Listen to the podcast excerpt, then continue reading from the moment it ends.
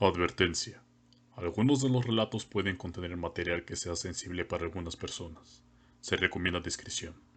La credibilidad de algunos hechos que podrían ser inexplicables se deja a criterio del espectador. El 30 de octubre de 1938, Orson Welles transmitió un episodio de radio basado en la adaptación de la novela La Guerra de los Mundos. Pasó la historia por provocar pánico y temor en su audiencia por una posible invasión alienígena.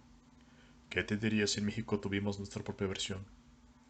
Era el martes 26 de junio del año 2001, mientras se transmitía el popular programa Otro Rollo. Jaime Maussan, investigador del fenómeno ovni, se presentaba con cierta frecuencia en el programa. Pero ese día iba a suceder algo que causaría una enorme impresión. Esta vez, Maussan estaba acompañado de un personaje estadounidense quien se identificó como el Dr. Jonathan Reed, un personaje quien, supuestamente, era perseguido e ignorado en su país de origen. Todo esto debido a que el Dr. Reed aseguraba haber tenido un encuentro con un alienígena en medio de un bosque caminando con su perro. Lo llevó a su casa, lo conservó, extrajo muestras de su piel para estudiarlas y también dijo haber obtenido un brazalete que tenía la capacidad de transportarse a otros lugares.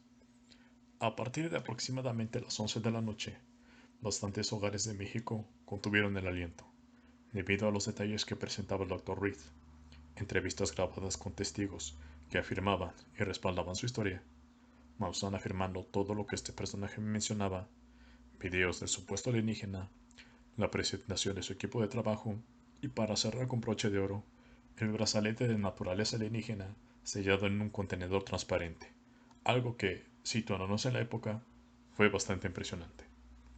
El tiempo ha pasado y puede parecer decepcionante, pero el caso del Dr. Jonathan Reed no ha envejecido nada bien, ya que, por el fácil acceso que se tiene a la información en estos días, la veracidad de este caso ha quedado fracturada en mil pedazos. El Dr. Jonathan Reed resultó siendo el Dr. John Bradley Rutter, un supuesto psiquiatra infantil que ayudaba a niños víctimas de violencia a superar sus traumas, aunque esto también resultó ser falso un amigo de él decide investigar un poco de su pasado y descubrió que John Bradley Rutter nunca fue médico, ni estudió algún doctorado e incluso nunca estuvo en la universidad.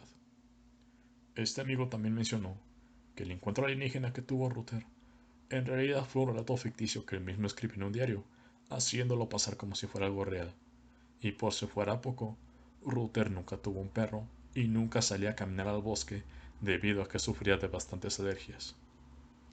Le fascinaban programas como Los Expedientes Secretos X y el programa de radio de Art Bell.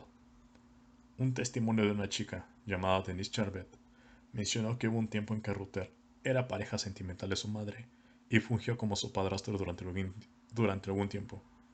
Y le impactó que un día sorprendió a Rutter vistiendo a su primo como extraterrestre. Estaba intentando hacer pasar su relato ficticio como algo real. Charbeck tampoco se explica cómo pudo haber sido posible que Rutter dijera que sufría persecuciones del año 1996, cuando él pasó la Navidad de ese mismo año con su familia.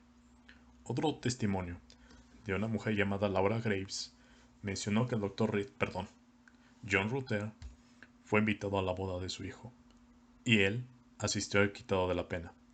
Esto aconteció en el año de 1997 fecha en la que supuestamente Jonathan Reed estaba viviendo en la clandestinidad, tratando de ocultarse del gobierno. Pero entonces, ¿qué hay con el brazalete? En realidad nunca se ofreció una prueba de su funcionamiento, y lo único que hay es un video montado con pésimos efectos y mala calidad en YouTube. Se dijo que le hicieron pruebas, pero incluso, en el programa de otro rollo, los entrevistados evaden responder cuando se les pregunta de qué materiales está hecho. El ovni que se ve en el video que presentó en el programa resultó siendo solo un accesorio sostenido con soportes. Pero, ¿qué pasa con las personas que respaldan la historia de Reed? Resulta que Robert Aria, también conocido como Robert Wright, junto con otro supuesto microbiólogo que ayudó a Reed llamado Harold Chacon, en realidad trabajaban en una gasolinería en el oeste de Seattle.